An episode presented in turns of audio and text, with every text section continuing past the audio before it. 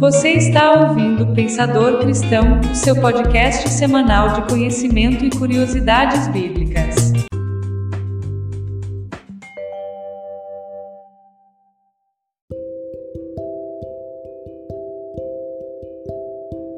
Queridos irmãos, boa noite, graça e paz. Nós estamos aí mais uma live de ensino. Hoje com o tema O caráter do cristão. E é um tema muito relevante, né, para cada um de nós. Haja vista tudo que nós temos vivido durante esse período, né? Glória a Deus. O caráter do cristão se você na sua casa tem um exemplar da Bíblia, por gentileza, abra sua Bíblia na carta de Paulo aos Filipenses, capítulo de número 2, versículos 14 e 15, que diz assim: Fazei tudo sem murmurações nem contendas, para que vos torneis puros e irrepreensíveis filhos de Deus inculpáveis, vivendo em um mundo corrompido e perverso, no qual resplandeceis como grandes astros no universo. Amém, meus irmãos. Graças a Deus. O caráter do cristão. Esse tema, né, Deus tem tocado em meu coração, baseado é, também em, muita, muito daquilo que a gente tem lido, tanto da palavra de Deus como alguns subsídios também literários. E aí eu queria já de primeira falar a respeito um pouquinho desse livro. Ah, aí na tua, aí no teu telefone, na tua televisão, talvez esteja aí ao contrário, mas essa é a capa do livro. O nome do livro é Pastoreando a Igreja, do Joseph M. Stowell. E esse livro ele, ele tem falado muito para nós, muito comigo, porque ele vai tratar de grandes verdades né, na vida do servo de Deus, sobretudo na vida dos ministros, né, que são os pastores.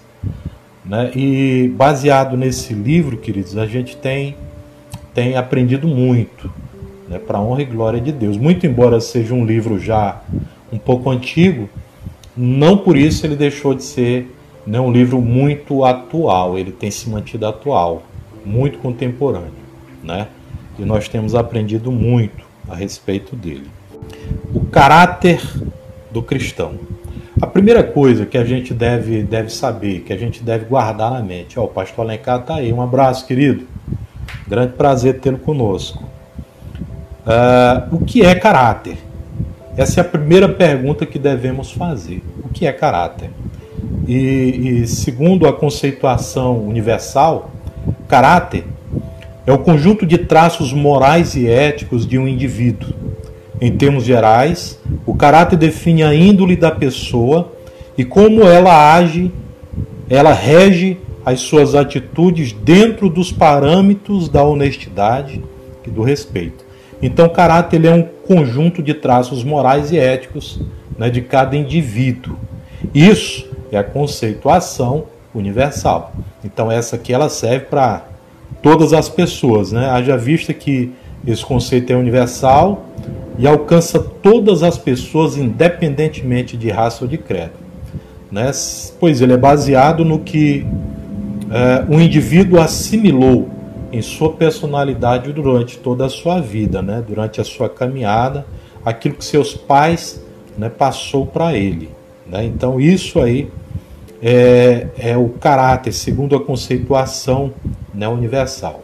A mais comum, de fato. Né? No entanto, o caráter do cristão ele é diferente. O caráter para o povo cristão é diferente. E aí você me pergunta por quê e eu vou te explicar. O caráter do cristão ele é bem mais avançado que o caráter universal. Vamos fazer aí essa definição, essa divisão. O caráter universal é o caráter comum, o caráter de todas as pessoas. E o caráter cristão é um outro tipo de caráter que ele vai bem mais além disso. E por quê? Ele é mais avançado que o caráter universal adotado pela sociedade. Porque para o cristão, muito embora as circunstâncias sejam as mesmas, é cobrado uma reação diferente, mais longânime e altruísta. Quem de vocês que são cristãos nunca passou pelaquela situação assim? Ó, oh, tá vendo aí? E diz que é cristão, desse jeito aí. Que tipo de cristão é esse, né? A irmã Sueli, que Deus abençoe. Então, quem de nós nunca passou por algo assim, algo semelhante? Todos nós passamos. Então, o nosso caráter enquanto cristão, ele é moldado, observe bem, à imagem de Cristo. O nosso caráter como cristão, ele é moldado à imagem de Cristo. Amém? Estamos entendendo? Glória a Deus por isso. Do cristão se cobra bem mais do que se cobra alguém que não é cristão. Isso não é questão de discriminação, mas de percepção real. Te dou um exemplo disso. Por que, que a sociedade não se espanta quando um político é pego em corrupção ou quando um homem tem muitas amantes? Por que, que a sociedade não reclama dessas coisas? Por que, que a sociedade não aponta o dedo? Não diz que a pessoa está errada ou não? Por que, que a sociedade é, é, ela não cobra dessas pessoas? A resposta é simples. Olha só. É porque essas pessoas não se confessaram diante da sociedade. Elas não fizeram um pacto de mudança, elas não fizeram um pacto diante do povo de que elas seriam, a partir daquele momento ali, pessoas nobres, é, pessoas que buscariam o melhor para o próximo, elas não fizeram nada disso. Em contrapartida, Aquele que é cristão, aquele que nasce para Cristo, ele primeiro se confessa diante dos homens, diante de Deus, e a partir daquele momento ele renuncia ao mundo. E ele diz para todo mundo, para a igreja e para o mundo, né, segundo as suas ações, que ele agora morreu para as coisas deste mundo e ele renasceu ou ele reviveu né, para as coisas de Deus. Então ele está falando que a partir daquele momento a, a mudança na sua vida ela se inicia. Então essa essa mudança de, de vida, de ação, essa mudança de atitude é aquilo que vai moldar de fato o caráter do verdadeiro cristão, aquele que de fato é um cristão convertido. Louvado seja Deus. Então essa, de fato, é a grande né, diferença entre o caráter do homem, o caráter do, do mundo, o caráter universal, do caráter do cristão. E aí está escrito lá em Efésios capítulo 4, verso 24, olha só. E vos revistais do novo homem, que segundo Deus é criado em verdadeira justiça e santidade. Repetindo mais uma vez, e vos revistais do novo homem, ou seja, aquele que nasceu de novo, que segundo Deus é criado, olha só, ele é criado em verdadeira justiça e santidade. Qual é a base? Qual é a base do credo de Cristo? A justiça e a santidade. Então, nós devemos ser justos em nossas ações e devemos buscar a santidade, porque aquele que nos chamou, que nos comissionou, ele é santo. Louvado seja Deus. Bom, o segundo capítulo né, da, da carta de Paulo aos Filipenses, ele fala de caráter, ele fala de exemplos. E que os irmãos daquela igreja importante deveriam agir conforme o próprio Cristo, honrando, privilegiando sempre o seu próximo em detrimento a si mesmo. Isso é um, um, isso é um retrato muito básico, muito resumido, né, daquilo que Paulo ele está transmitindo no segundo capítulo da carta né, dele né, para essa importante igreja. E é interessante que, eu pegando aqui a, a BKJ, ela faz um comentário interessante a respeito dessa passagem. E aí ela diz assim: que Paulo usa uma figura de linguagem para mostrar o contraste que deve haver entre o brilho fulgurante do caráter e das atitudes do cristão, que, mesmo em menor número, iluminam como estrelas o frio, universo humano mergulhado nas trevas da incredulidade. A mesma distinção que houve entre o comportamento de Cristo e o mundo, quando ele andou pela terra. E aí está lá em, João 1,9, João 8,12, Efésios 5,8. Interessante né, esse comentário que, que a gente encontra na BKJ. Interessante por algum, alguns motivos. E aí a gente faz uma análise um pouco mais crua. Perceba uma coisa: ele diz que é um brilho fulgurante do caráter e das atitudes do cristão. Um brilho fulgurante. É um brilho que ilumina tudo. Aonde ele estiver, aonde ele chegar, ele ilumina.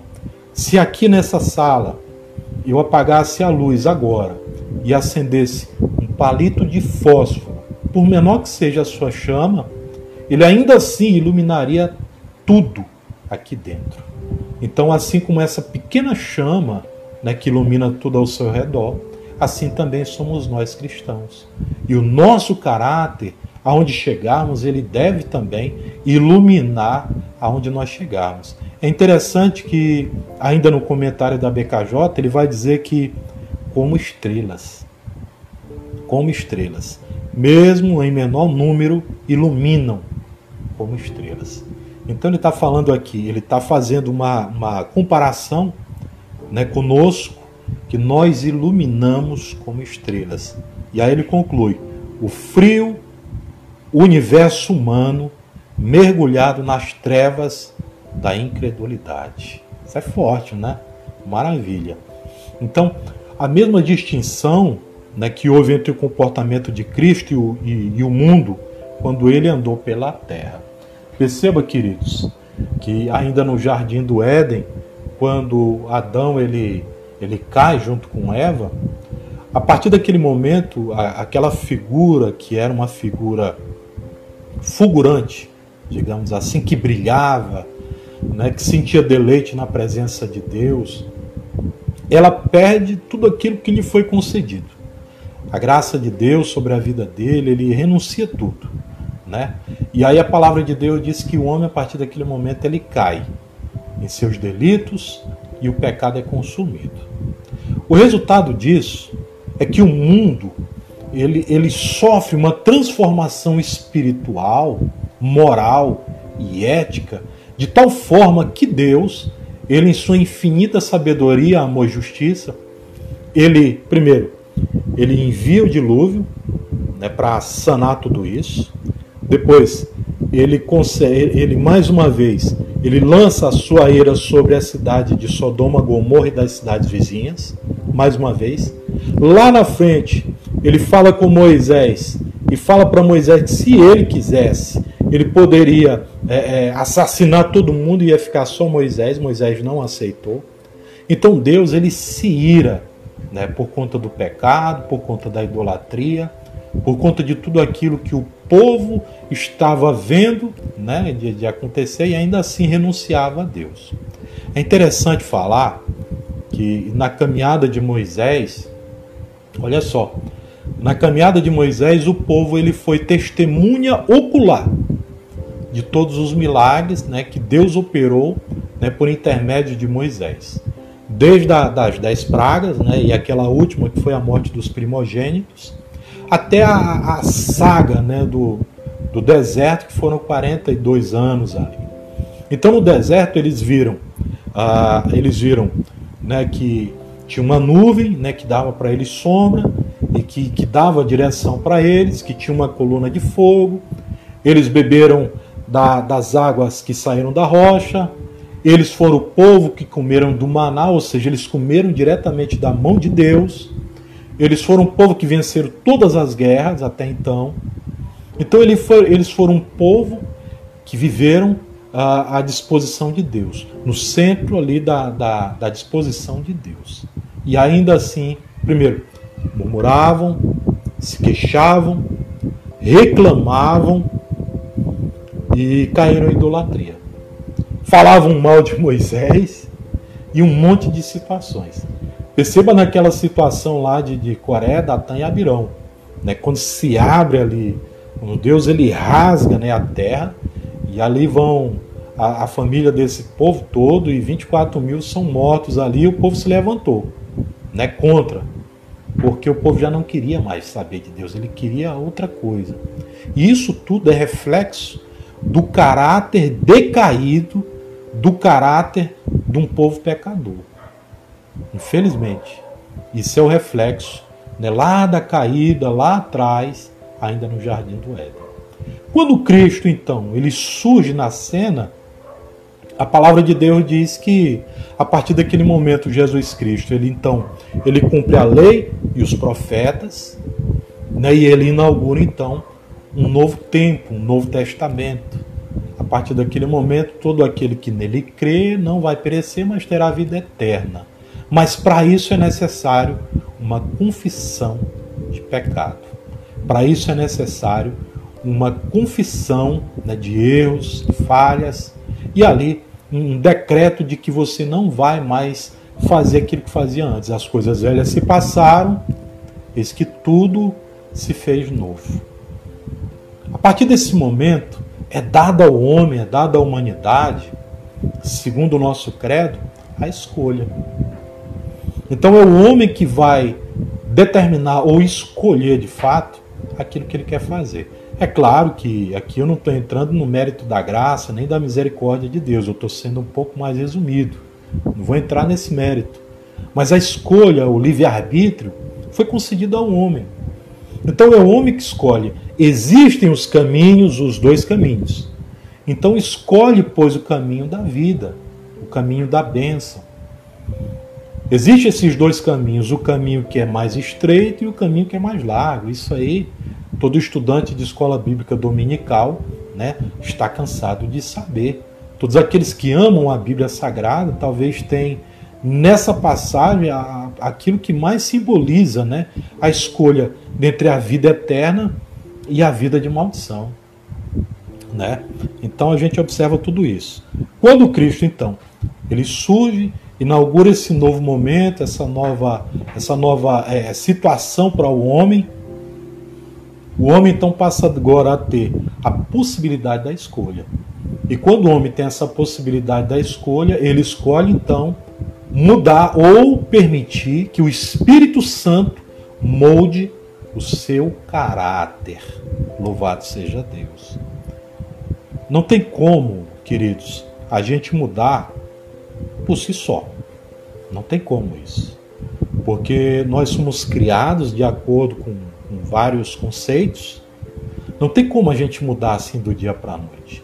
Quem de fato vai alcançar essa mudança dentro de nós, vai operar de fato essa mudança em nós, é o Espírito Santo. A partir do momento que você permite que a porta do teu coração seja aberta, o Espírito Santo entra e faz morada dentro de você e você junto com ele. A partir desse momento você permite então que as ações comecem a fluir na tua vida. Te dou um exemplo básico disso. Aquele que viveu a vida inteira no mundo, né, bebendo, sei lá, fazendo coisa errada aí no mundo e tudo, e aceita Jesus Cristo. Quando ele aceita Jesus Cristo, ele passa então a ter uma, uma percepção das coisas diferente. Ele passa a ver diferente a sua visão espiritual, que era fechada, ela passa agora a se abrir. E ele passa a perceber coisas que normalmente ele não percebia. As pessoas ao seu redor começam a observar que ele está diferente. A sua forma de falar muda, é impressionante isso. A sua forma de se portar, de agir, ela muda. Os seus pensamentos mudam uh, os seus desejos e sonhos são modificados. As pessoas começam a observar que naquela pessoa houve então uma transformação. E quando essa transformação ela é genuína, gera no coração daquele que é testemunho ocular desses milagres um desejo também em conhecer aquele que proporcionou essa mudança, essa alteração de vida, nessa mudança de direção né, na vida desta pessoa. E aí, desde já, eu me coloco como um grande exemplo disso. Toda a minha vida eu vivi no mundo. E quando Jesus me resgatou e me aceitou, né, eu passei a ter uma vida junto com ele, diante dele. Embora sendo pecadores, né, mas ainda assim o Espírito Santo nos direciona a fazer aquilo que ele tem vontade. Amém? Então vamos lá. A construção do caráter cristão. Essa construção não é algo, não é algo simples, não é algo fácil. Não é fácil de forma alguma. É, eu me recordo que o irmão me contava o testemunho dele de que ele aceitou a Jesus Cristo. E quando ele aceitou a Jesus Cristo, ele ainda fumava. Ele passou o primeiro mês, não parou de fumar. Passou seis meses, não parou. Um ano, não parou. Um ano e meio nada. Com dois anos, Deus tocou no coração dele. E ele de repente parou de fumar sem sentir mais desejo né, naquilo. Então vamos lá. Na construção do caráter cristão, ela é gradativa, paulatina. Para alguns, é quase que imediato. A pessoa aceitou Jesus, já modificou tudo. Para outros, ela é gradativa. E por isso, a gente aqui já se coloca na posição não de julgador, mas de ajudador. Infelizmente, é o que uh, é o que em muitos lugares acontece. Né? As pessoas aceitam Jesus e os irmãos da igreja já querem é, é, uma mudança automática na vida daquela pessoa. E não é assim. O novo convertido ele precisa de disciplina, ele precisa de, de ajuda, ele precisa de conhecimento. Né? Então, essa mudança ela é gradativa. Lá em Colossenses capítulo 3, verso 10, olha só o que está escrito. E vos revestirdes do novo homem, que se renova para o pleno conhecimento, segundo a imagem daquele que o criou. Pleno conhecimento, segundo a imagem daquele que o criou. Qual é a imagem de Cristo? Quando você olha para Cristo, o que você vê? Quando nós olhamos para Cristo, nós vemos perfeição, nós vemos amor, nós vemos bondade, nós vemos misericórdia, nós vemos todas essas boas virtudes e todos os atributos divinos na pessoa de Cristo. Então, quando Paulo diz que nós devemos nos revestir do novo homem, ele de fato está falando que nós devemos nos transformar ou nos colocarmos à disposição para isso, para essa transformação. E é interessante que se renova para o pleno conhecimento. E aí eu já lhe pergunto: que pleno conhecimento é esse? Onde é que você vai adquirir esse pleno conhecimento? E aí a resposta é muito simples. Talvez você já até saiba qual é a resposta. A resposta está aqui, ó. Essa é a maior revelação que nós temos. Essa é a maior revelação que nós temos. Foi dada diretamente por Deus. E ela por si só já é um grande milagre. Louvado seja Deus. Então, pleno conhecimento segundo a imagem daquele que o criou ou que nos comissionou, né? A construção ela leva tempo, ainda mais com todas as circunstâncias deste mundo. Nós vivemos em um mundo caótico, onde há de fato aí muita indiferença, muita discriminação, um tanto de coisas aí que você sabe. Talvez até melhor do que eu. Muita desigualdade, muita maldade no mundo, um tanto de situações aí terríveis. Mas neste mundo há uma coisa, perdão, que ela tem o poder não apenas de tirar a tua vida, mas ela tem o poder de tirar até a tua salvação. E o que, que é isso? As tentações, queridos. As tentações. Elas são terríveis. E como nós podemos vencer essas tentações? Não tem como você, você vencer a, a tentação é, trazendo algo ruim. Não. Você só tem como vencer a tentação com algo bom, com algo de Deus, direcionado por Ele. Tem pessoas que são tentadas por, por futebol, tem pessoas que são tentadas por, por TV, por show, por uma série de, de outras situações aí. É, por conta da, da luxúria, da lascívia, tantas coisas aí.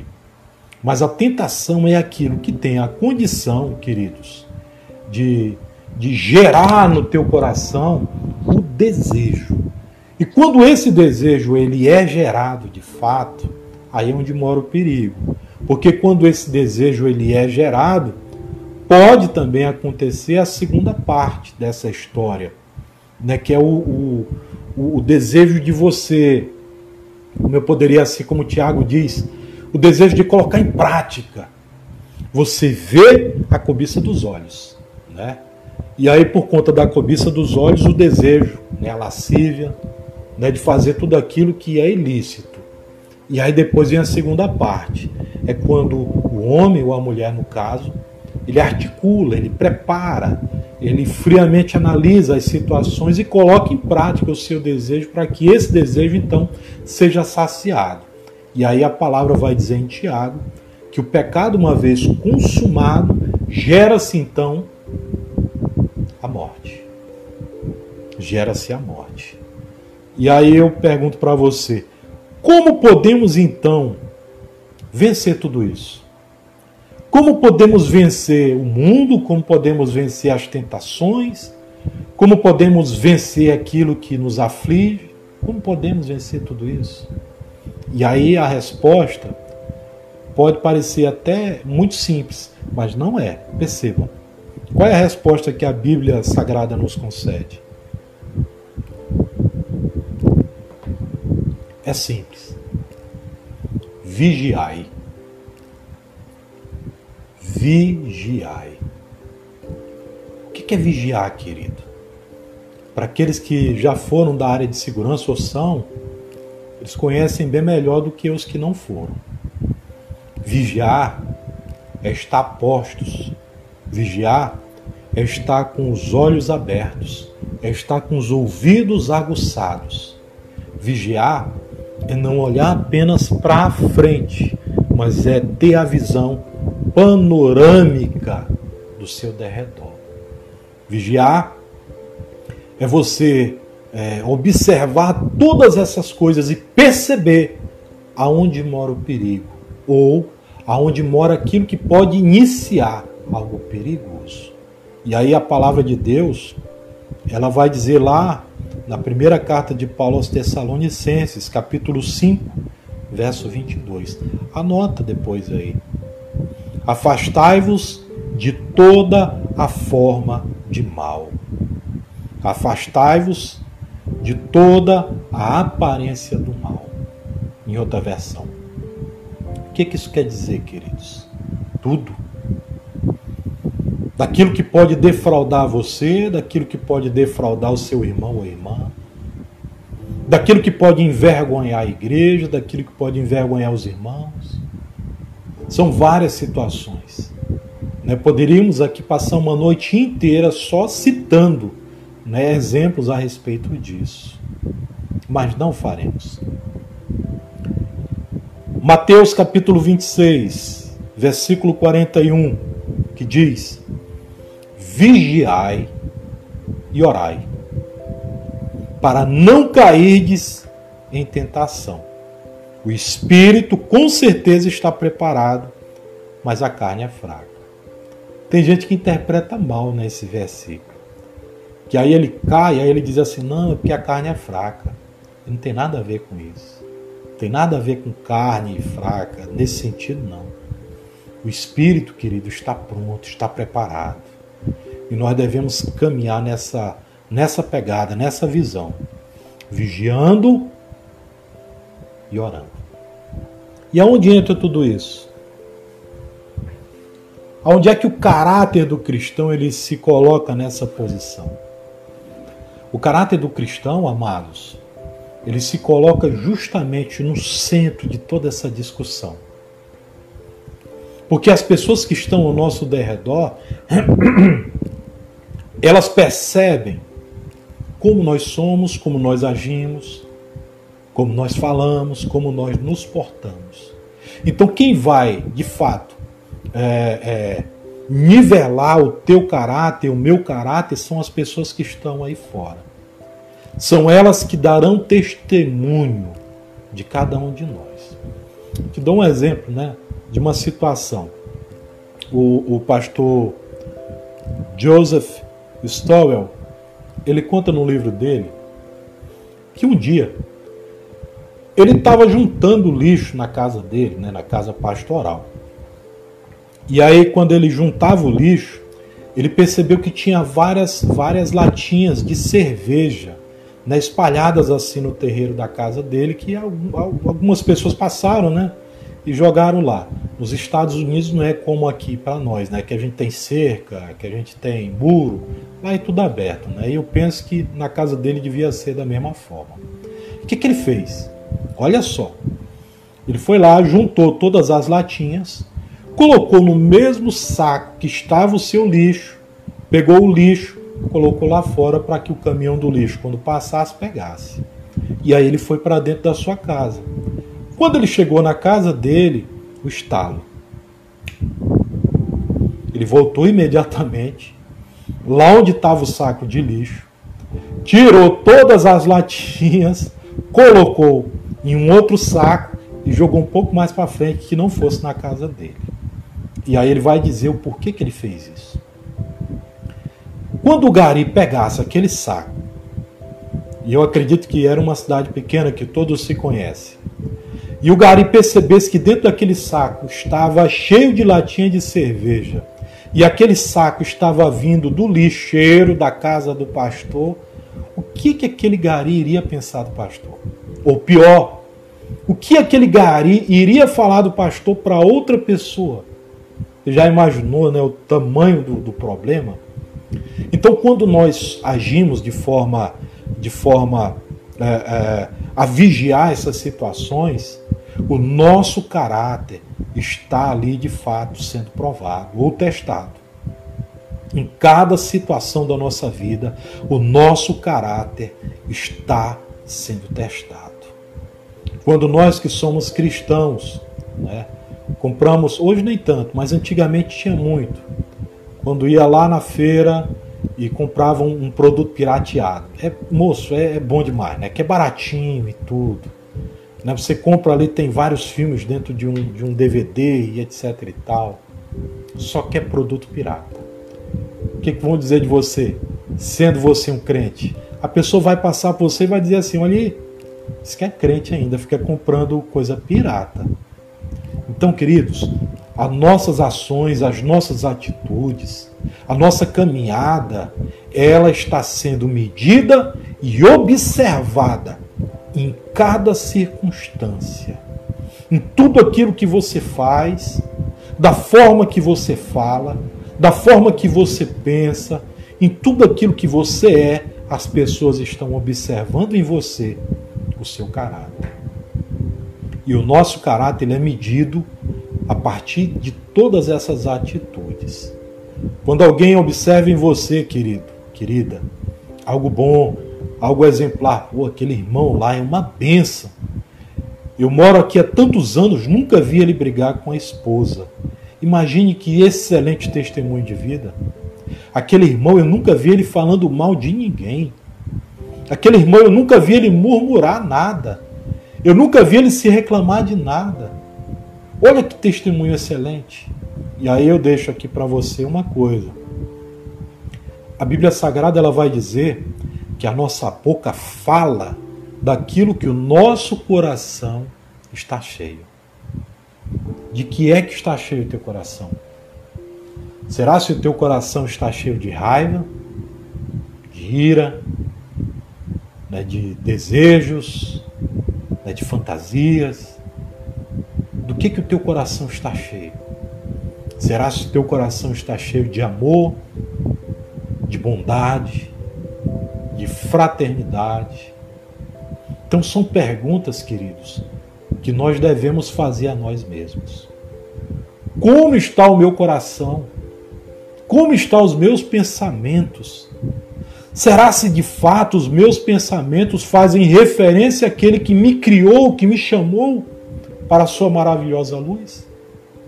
Será se de fato o meu coração, o meu interior, será se ele faz referência de fato a Cristo Jesus, que é o nosso modelo?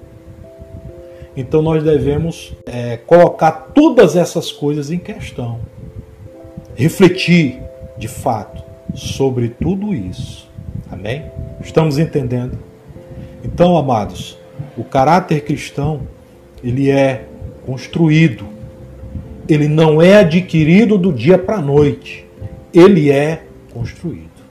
Você que é pai, que tem filho pequeno em casa, a palavra de Deus vai dizer que ensina o menino no caminho em que deve andar.